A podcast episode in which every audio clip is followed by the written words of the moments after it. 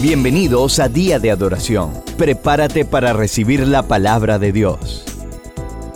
Mandamiento número 10 y con eso terminamos entonces. Mandamiento número 10 y aquí terminamos.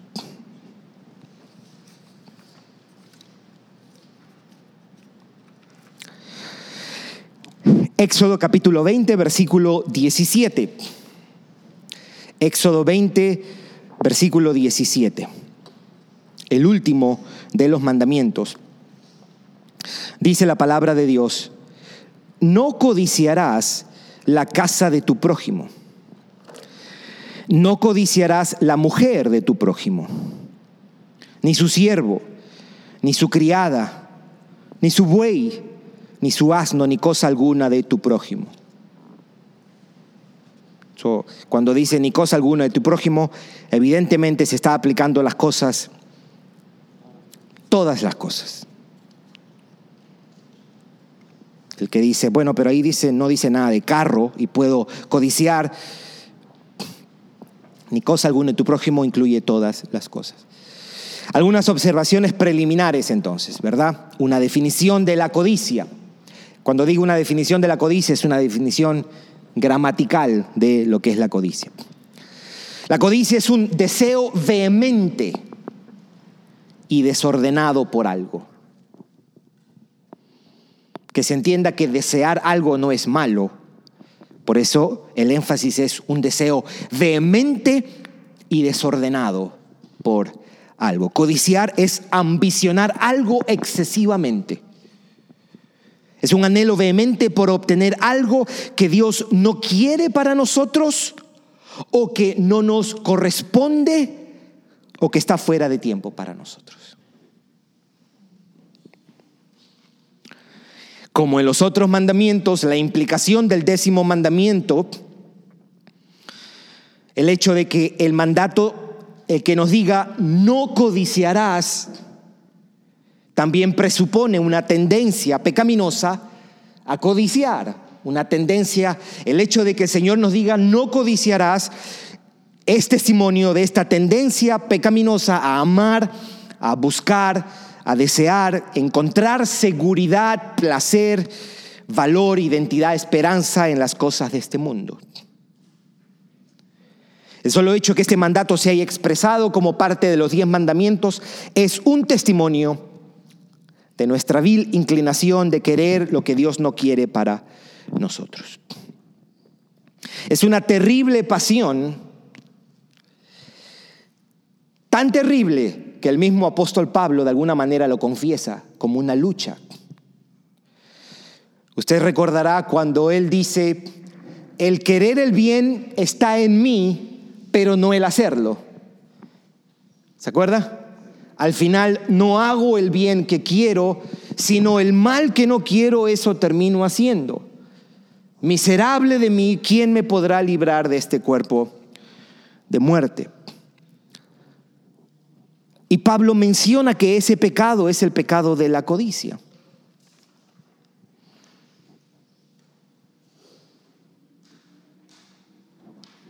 Romanos 7:7, lo voy a leer.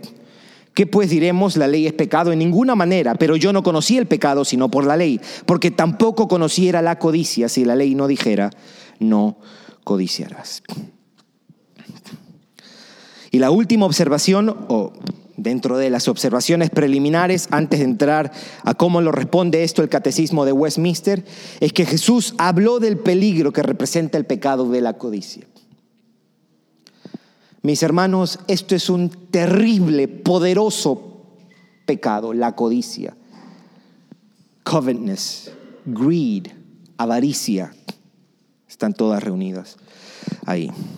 ¿Por qué decimos esto? Usted recordará Marcos capítulo 4, la parábola del sembrador. El sembrador salió a sembrar y una parte cayó aquí, una parte cayó y una parte cayó entre espinos, dice. Y la palabra no produjo fruto. ¿Por qué no produjo fruto? Porque los espinos ahogaron, dice la palabra.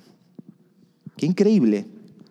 Qué increíble. La codicia, porque él señala la codicia, porque no te lo podemos buscar en Mateo 4, Mateo 4, versículo 18 y 19. Note cómo Jesús lo explica. Marcos 4, 18 y 19. Note cómo Jesús explica el poder de la codicia. él está tratando de explicar, son cuatro tipos de, cuatro semillas que se siembran en diferentes lugares y la que se siembra entre espinos, thorns en inglés, ¿verdad? Él explica esto, versículo 18. Estos son los que fueron sembrados entre espinos, los que oyen la palabra. Y versículo 19. Pero los afanes de este siglo y el engaño de las riquezas y las codicias de otras cosas entran y ahogan la palabra y se hace infructuosa o sin fruto. Qué terrible, la codicia puede ahogar la palabra sembrada en el corazón de un pecador.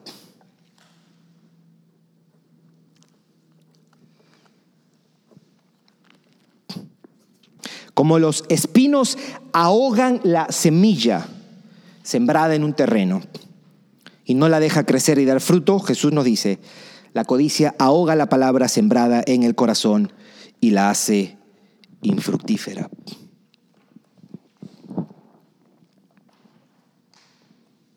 Debo añadir lo que Martin Lloyd Jones decía, que la codicia no es patrimonio exclusivo de los ricos. El pobre también peca de codicia.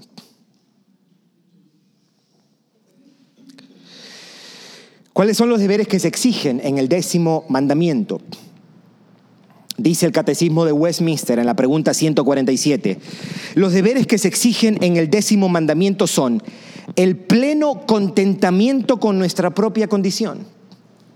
El pleno contentamiento con nuestra propia condición.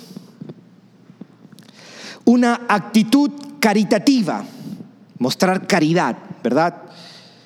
De la totalidad del alma hacia nuestros prójimos como también que todas nuestras motivaciones y deseos interiores respecto al prójimo tiendan a y promuevan todo aquel bien que le corresponde.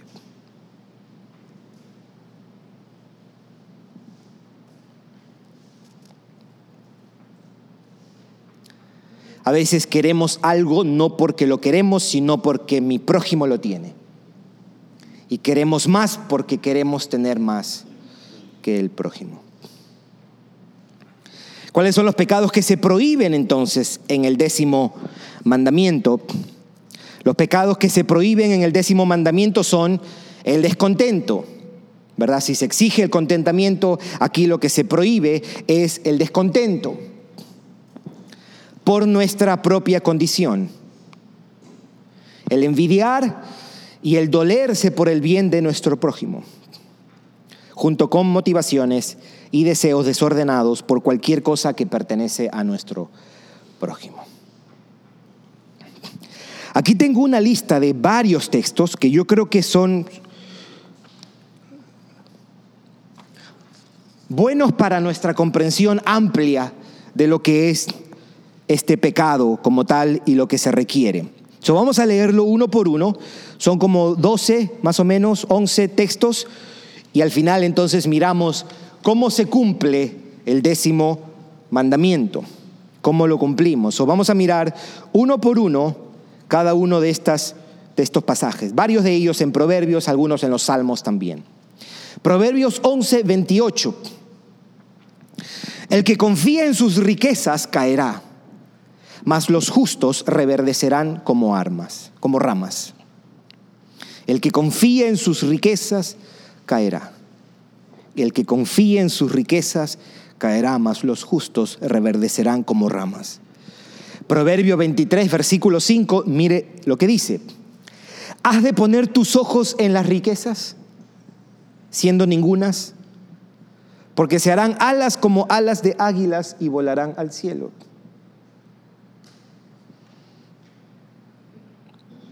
Proverbios 27, 24 porque las riquezas no duran para siempre. ¿Y será la corona para perpetuas generaciones?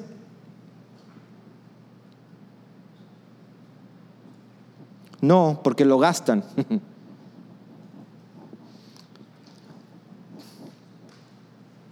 si somos ricos y dejamos herencia a nuestros hijos, nietos, bisnietos, probablemente ya los nietos de nuestros bisnietos ya se lo gastaron todo. No duran para siempre. El Salmo 39, 6 dice, ciertamente como una sombra es el hombre, ciertamente en vano se afana, en vano se afana, amontona riquezas y no sabe quién las recogerá. Qué terrible, ¿eh? Qué terrible.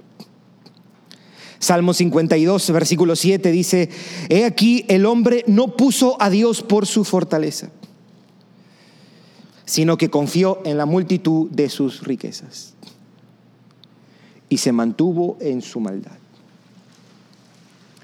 Esto huele que, que la maldad está emparentada con el amor y la confianza en las posesiones materiales.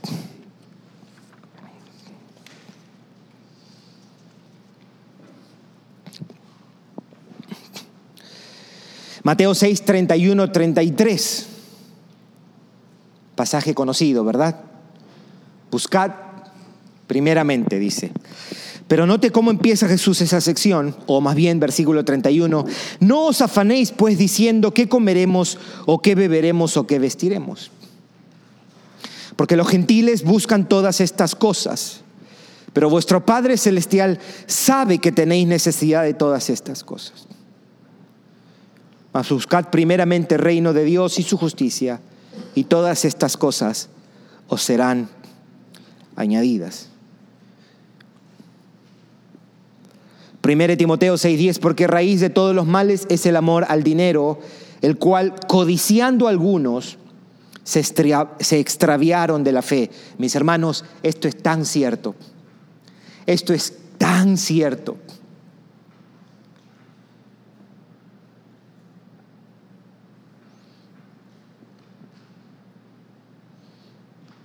Probablemente usted conozca en todos sus años, los que tienen más años de creyente, personas dejar la fe o la iglesia por un trabajo mejor, por una casa más grande. Eso es cierto. El amor al dinero, el cual codiciando algunos, se extraviaron de la fe. Y Pablo termina diciendo, y fueron traspasados de muchos dolores. A los ricos de este siglo, ese es el mismo capítulo, versículo 7, manda que no sean altivos ni pongan la esperanza en las riquezas, las cuales son inciertas, sino en el Dios vivo, que nos da todas las cosas en abundancia para que las disfrutemos.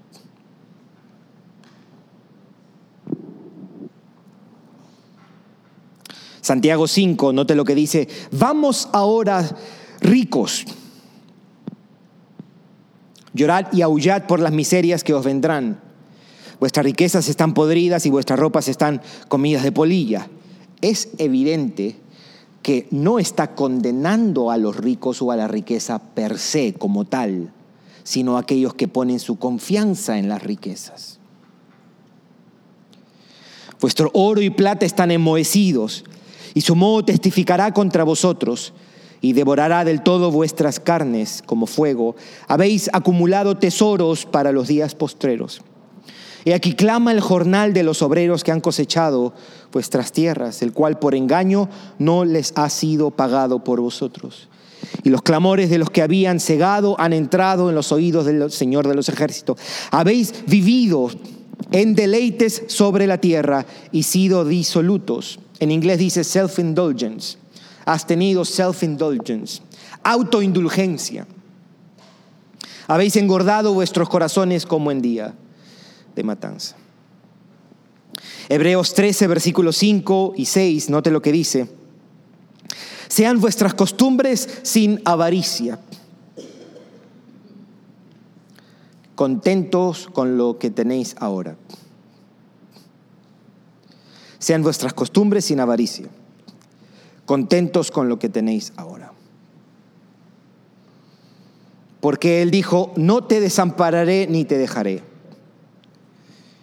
De manera que podemos decir confiadamente, el Señor es mi ayudador, no temeré lo que me pueda hacer el hombre. Esta es una muestra, esto es un pasaje que nos, de una manera directa, conecta el pecado de la codicia y la avaricia con la incredulidad. Lo que ese texto me está enseñando es, en la raíz de la codicia hay incredulidad. ¿De qué? desconfianza e incredulidad de que Dios va a cuidar de mí. Y como no creo que Él va a cuidar de mí, yo tengo que cuidar de mí. Si no, ¿quién lo va a hacer? Leamos, mire lo que dice otra vez. Sean vuestras costumbres con avaricia, sin avaricia, contentos con lo que tenéis, porque Él dijo, no te desampararé ni te dejaré. De manera que podemos decir confiadamente. En otras palabras, el que dice confiadamente, el Señor es mi ayudador, no temeré lo que me pueda hacer el hombre, entonces tendrá costumbres sin avaricia, sin codicia. Galatas 6:10, así que según tengamos oportunidad, hagamos bien a todos y mayormente a los de la familia de la fe. 1 Corintios 10:24, ninguno busque su propio bien, sino el del otro.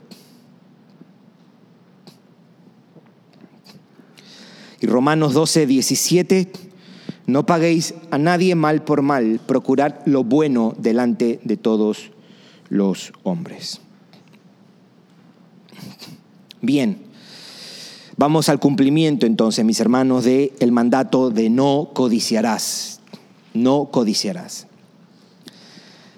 En el aspecto negativo pudiéramos decir, obedecemos el décimo mandamiento evitando tomar lo que no nos pertenece cuando no perseguimos ni anhelamos con vehemencia lo que Dios no nos ha dado o no quiere para nosotros.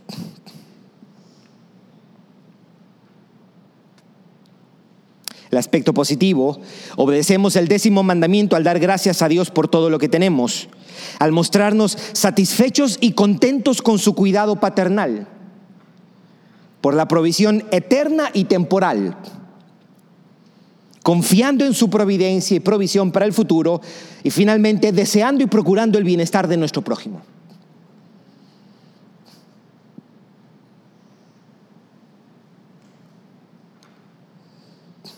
Lo voy a leer otra vez. ¿Cómo obedecemos el décimo mandamiento? Obedecemos el décimo mandamiento al dar gracias a Dios por todo lo que tenemos, al mostrarnos satisfechos y contentos con su cuidado paternal,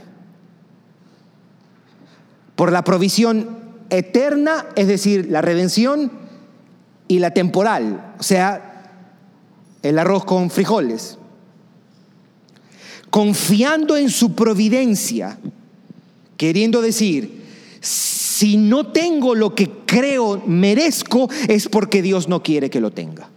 Su providencia no quiere que yo lo tenga confiando en su providencia, o si tengo lo que tengo es porque Dios ha querido que yo lo tenga. Y confiando en su provisión para el futuro. Y finalmente deseando y procurando el bienestar de nuestro prójimo. Eso no es solamente, bueno, no codicio lo que tiene él o ella, es deseo lo mejor también para él o para ella. Porque puede surgir la cuestión de, si no es para mí, no es para nadie, decimos. ¿Verdad? Muy bien. Algunas cuantas cuestiones aquí. Contentamiento. El contentamiento juega un papel importante en el cumplimiento de este mandato. Un alma agradecida, satisfecha y contenta con lo que ha recibido es un alma que estará libre de la gran tentación de la codicia. Cuando, cuando Hubo la plaga de las iguanas aquí, ¿se acuerdan?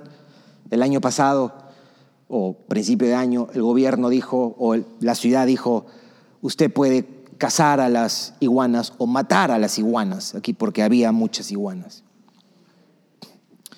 Y en el parque del frente de casa, o sea, las iguanas suben por el árbol, a todos los árboles los forraron eh, con un material plástico que era resbaladizo y era para que las iguanas no subieran, se resbalaran.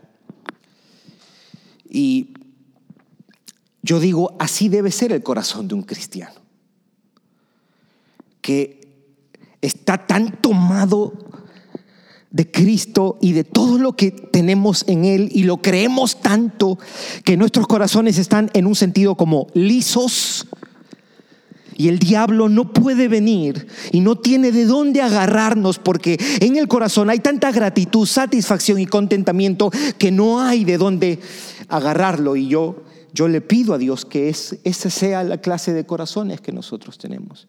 Que no codiciemos nada de los demás. El hecho de codiciar o envidiar es una evidencia de que no estamos confiando, que no hay gratitud y no hay contentamiento en nuestros corazones.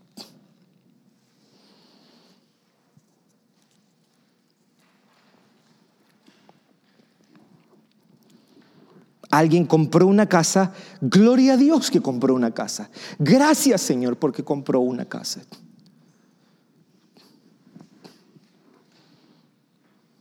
El hijo de alguien o la hija de alguien fue a una universidad importante. Gloria a Dios por eso. Gracias Señor por eso.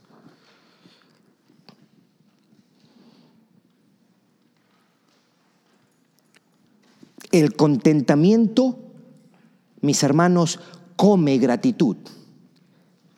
Si no hay gratitud, no hay contentamiento. si una cosa debemos nosotros cuidar constantemente para este efecto es, estoy de verdad agradecido, no el agradecido de la boca, no, no, estoy de verdad agradecido con esto, lo que tengo. Y seguramente estaré más libre del pecado y la tentación de la codicia ve la providencia de Dios, una conciencia y confianza crecientes en la providencia divina nos guardará en contra del pecado de la codicia. Sobre todo que el mensaje hoy día es, ve por más, te lo mereces y demás cuestiones. Uno dice, Señor, he trabajado, me he esforzado y tengo a los ojos de todos poco, pero esto poco es bueno y te doy gracias por eso.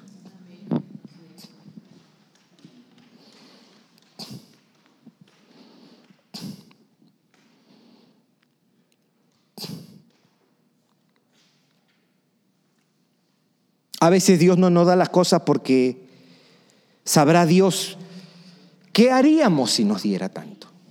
O algo más. O eso que nosotros decimos, es que yo necesito eso.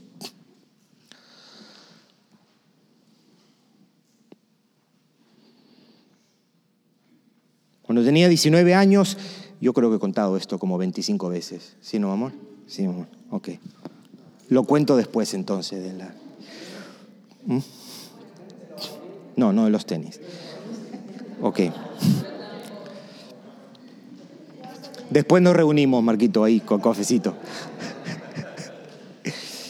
Tuve un accidente en la ciudad de Nueva York en el tren. Y. Hoy ya la sabe, ¿no?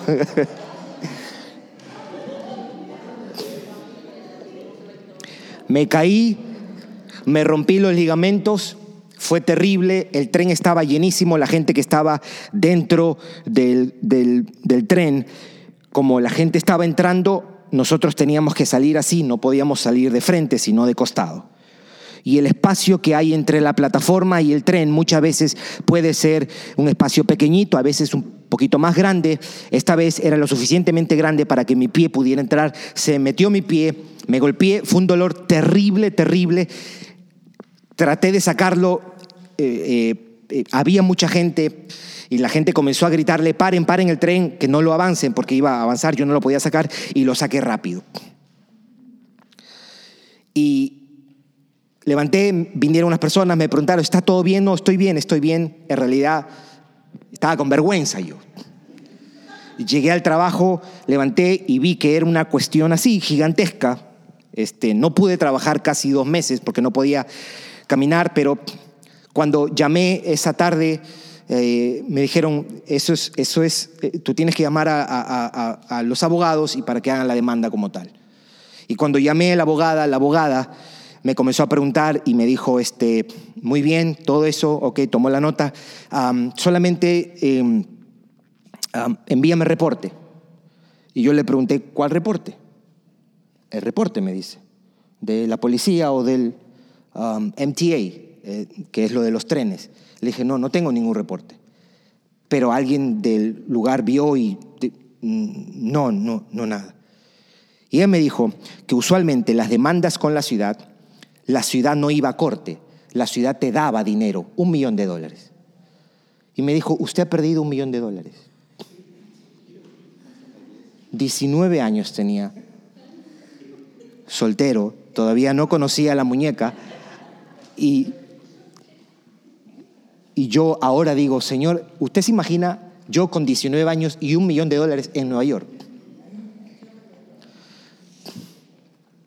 El Señor no vio que yo estaba listo para eso. Y doy gracias por eso. Doy gracias por eso.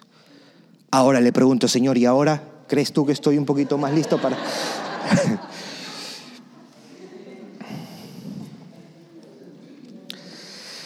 El más poderoso remedio, y con esto termino, en contra de la codicia es una fe sólida en el Evangelio